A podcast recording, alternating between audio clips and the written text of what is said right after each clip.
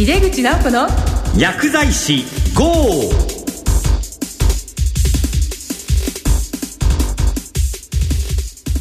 こんばんは。帝京平成大学の井出口直子です。この番組は薬剤師の方々に役立つ最先端情報をお届けし薬剤師を応援してまいります。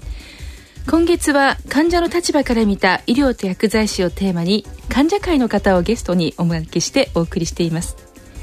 それでは早速井出口直子の薬剤師号始めていきましょう。井出口直子の薬剤師 GO! この番組は手羽製薬の提供でお送りします。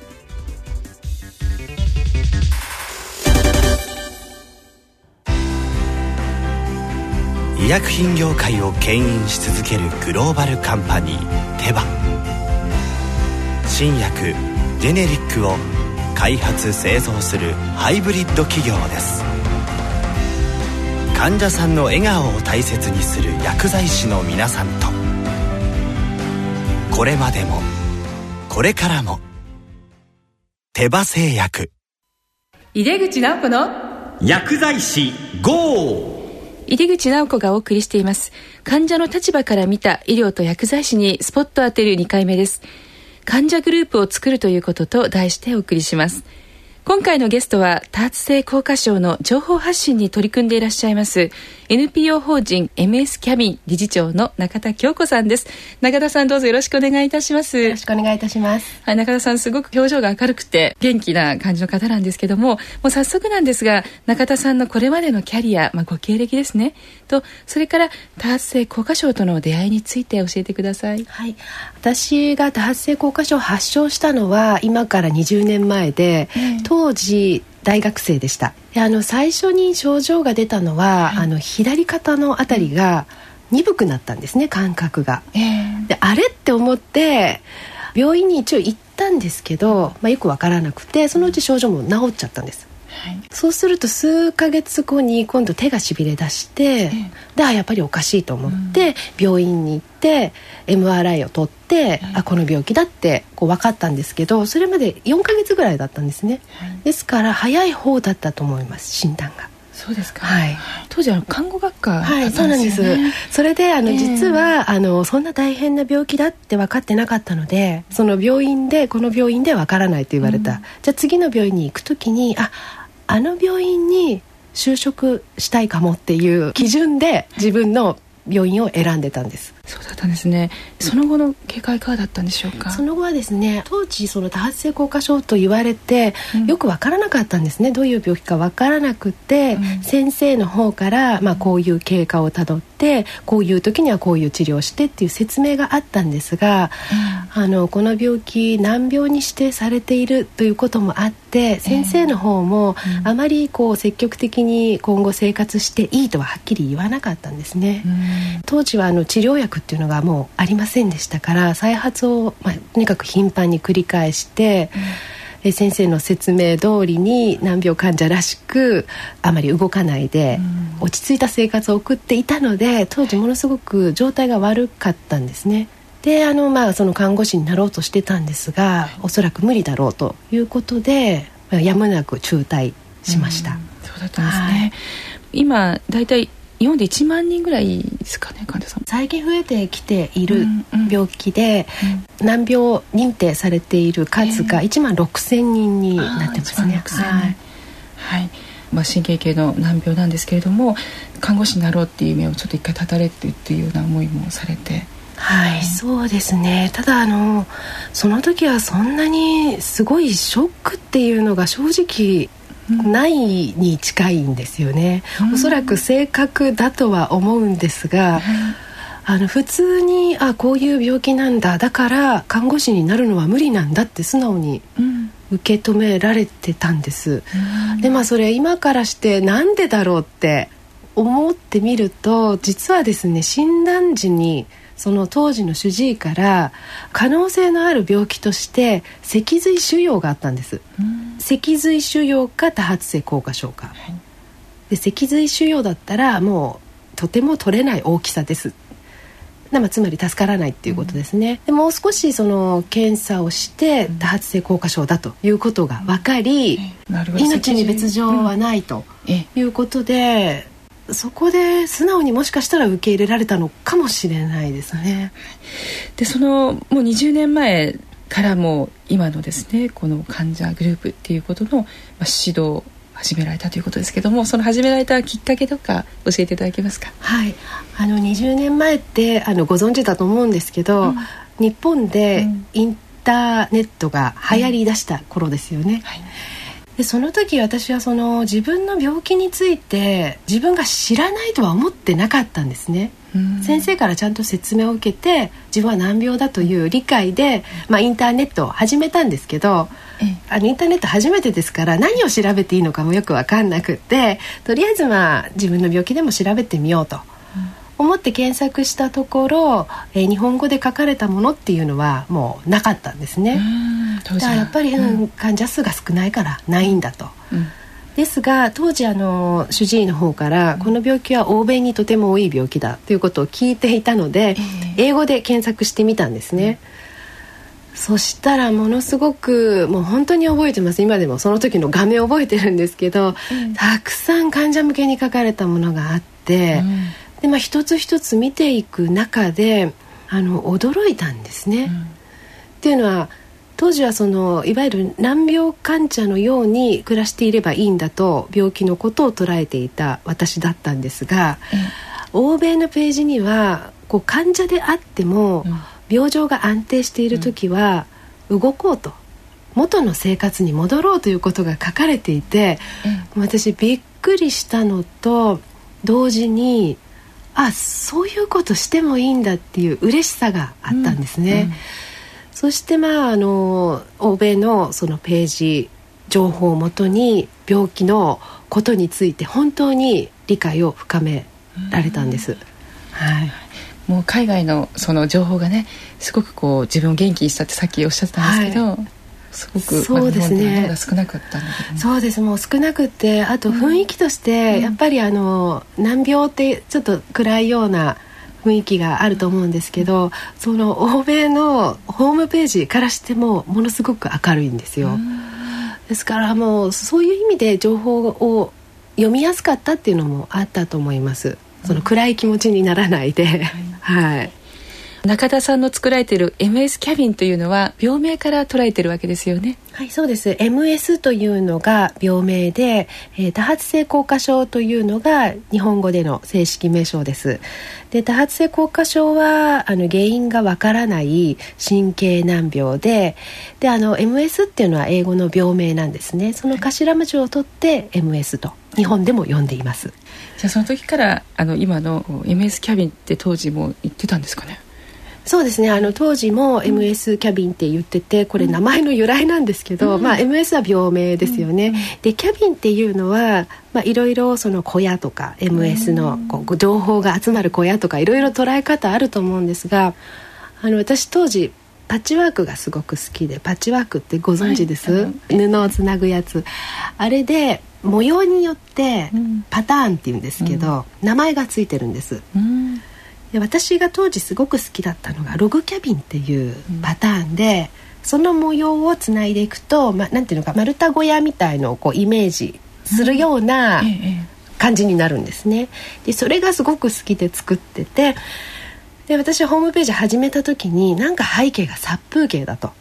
いうことで考えてあ私が作ったパッチワークキルトを背景に持ってこようと思ってバーンって出したんですね、ええ、そこになんかロゴを入れようって、うん、で MS だけだと病名だからあじゃあログキャビンだから MS キャビンにしようと。うん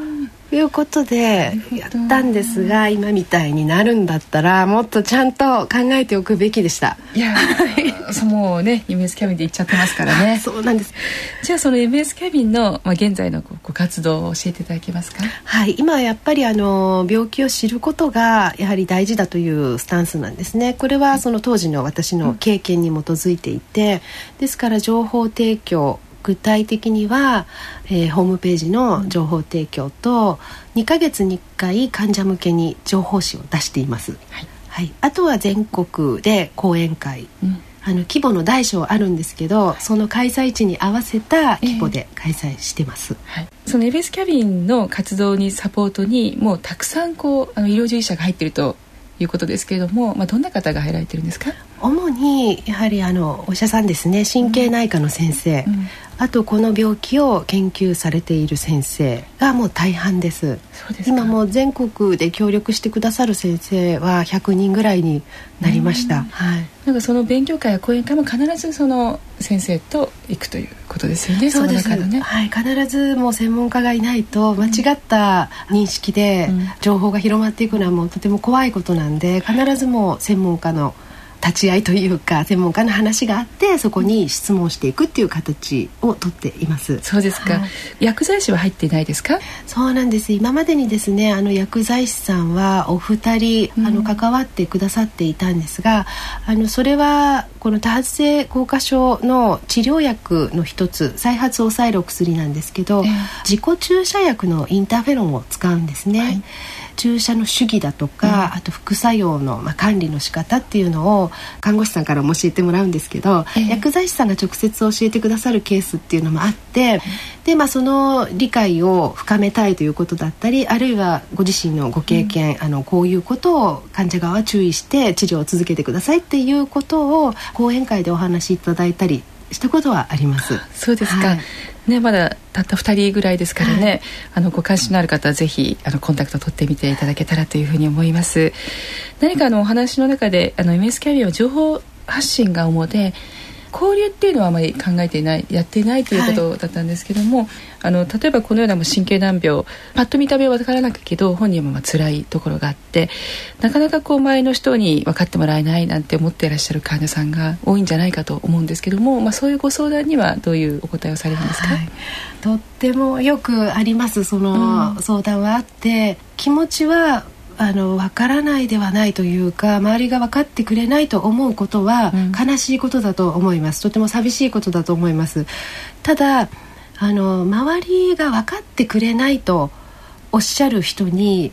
それではその病気のことをあなたご自身は分かってるんですか？で大抵は分からないんです、うん、で分からない。じゃあ周りが分からないのは当然だと思いませんって。うん、あるいはその言われた側の身になって考えてみよう、はい、例えばその自分は病気である。こういうことが辛い、えーうん、そういうことを言われた方の身になると、はい、どう？ってそっちの方の気持ちは分かる？って聞くとうーんっていう話になるんですね、うん、ですからよくその周りは分かってくれないっていう話はあるんですけど、はい、私はそれは分かってくれなくて当然だし周りに分かれっていうのは自己中心的な考えじゃないかなと思いますね。辛い気持ちは分からなくはない、うん、はい、はいそういう話をねその方にされるし。ますね、はい、で大抵分かってくれます。ただもしかしたら、うん、その私自身も周りは分かってくれないにそういう話をした時点でその人に思われて、ええ、以後アクセスがないかも しれないです。そうですあの人も分かってくれないと。はい、でもまあうちはそこもきっちりスタンスとしては、うん決めて対応はするようにしてますね。そうですね。はい、だけどおそらくそれをおっしゃった方も中田さんは同じ病気の方だからあのやはり言われたことはそれ以外の人に言われるよりはきちっと受け止めるんじゃないでしょうかね。多分そうだと思います。うん、ただあの私実はよく言われるのが、えー、まあ同じ病気なんだけど、うん、中田さんみたいにはなれない。中田さんは特別だっていうのがあるんですよ。よく言われますか？はい。ただ私は特別でも何でもなくって、うん、こういう、まあ、あの前向きに多分見えると思うし、うん、まあ、少なくともすごく明るい人間に見えると思うんですね。はい、でそれは元からなんです。元の私であって、うん、例えばもともとちょっとネガティブな考え方をする人っていますよねもともと。そういう人たちに病気になった。さあ前向きに頑張ろうっていうのは私ね無理があると思うし、うん、それで前向きになったら気持ち悪いと思うんですね。そうですね、はい。うん、ですからよく言うのはその無理に前向きとか明るさとかやらない方がよくって、病気になる前のあなたでいい。暗い人だったら暗くていいから。いいから。っていうスタンスもやっぱり取るようにしてますね。ですから、うん、中田さん特別中田さんはその物事をポジティブに捉えるタイプだって言われた時にはもともとそうだったからっていう話はします。はい、なるほど。今後の中田さんの活動の方向性とかさらなる何か考えていらっしゃいますか、はい、そうですね。やはり今のご協力していただいている方っていうのが大半がもうドクター、うん、お医者さんなんで、うん、そこにもう少しあのナースの方あの生活のケアのこととか、えー、まあやっぱドクターとは違いますよね、うん、関わってほしいですしあのそれこそやはり薬剤師さんってもう薬のプロ薬剤師さんに何かご協力いただけることはきっとあるはずだと、あの私は思ってるんですね。そうですね、はい、現在の中田さんも薬剤師とのね薬局の薬剤師の関わりもあるっていうふうにおっしゃってたんですけども、はいはい、なんか例えばその薬の副作用のことの話とかそういうことを話されることもあるんですよね。そうですね。私これまでこの病気になってから2件の薬局の方にお世話になってるんですけど、うん、どちらももうポロッと言っただけですごく調べてくれて、えー、こういうふうにしたらいいんじゃないかっていう対応してくれたので。うんやはりその、まあ、地元の薬局にこれからも多分相談すると思いますし、それだけその薬剤師さんが私たち患者を向いてくれているのであれば、うん、その MS キャビンとしてその薬剤師さんをこう、まあ、もう少し関わっていただいて、一緒にもうちょっとなんかこう医療の改善というか、うんうん、あのしていきたいなっていうのは漠然と思います。私たちなんかやる気出ちゃう、ね、いいお言葉だと思いますね、本当にありがとうございました。というわけでですね、あの今月の特集、患者の立場から見た医療と薬剤師の2回目、患者グループを作るということと題してお送りしました。今回のゲストは NPO 法人 MS キャビン理事長の中田京子さんでした。中田さん、本当に今日はどうもありがとうございました。ありがとうございました。医薬品業界を牽引し続けるグローバルカンパニーテバ新薬ジェネリックを開発製造するハイブリッド企業です。患者さんの笑顔を大切にする薬剤師の皆さんと。これまでもこれからも手羽製薬。帝京平成大学の井出口直子がお送りしてきました。井出口直子の薬剤師号いかがでしたでしょうか？MS キャビン理事長の中田さんすごくこう前向きな方でしたよね。で患者さんからは中田さんみたいになれないなんて言われるということでしたけども中田さんになる必要はない、まあ、その人のね性格そのままでいいんですよ、えー、まあ、そういう中でありのままの患者さんを受け止めるということとても大事なことですね。それからあの薬剤師との関わりの中で、まあ、いろんな患者さんが副作用のことを中田さんにも言ってくるということがありました。で、まあ、私たち薬剤師はその有害事象の報告というのをすることができますよね。患者さんの立場から有害事象の報告をしようと思うとすごく大変な手順を踏まなくてはいけなくてですからやはりここは薬剤師の出番ですよね。患者さんからの副作用の訴え聞いたらなるべく積極的に報告するようにしていきたいものです。さてこの番組は毎月第2第4水曜日夜8時40分から放送しています。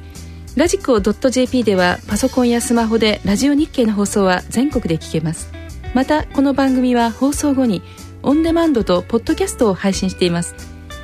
収録風景なども番組のサイトにアップしていますのでぜひラジオ日経のホームページからこの番組のウェブサイトにアクセスしてください。中田さんとっても魅力的な方なのでぜひお写真見てください。次回は5月8日の放送です。ゴールデンウィークの後ですね。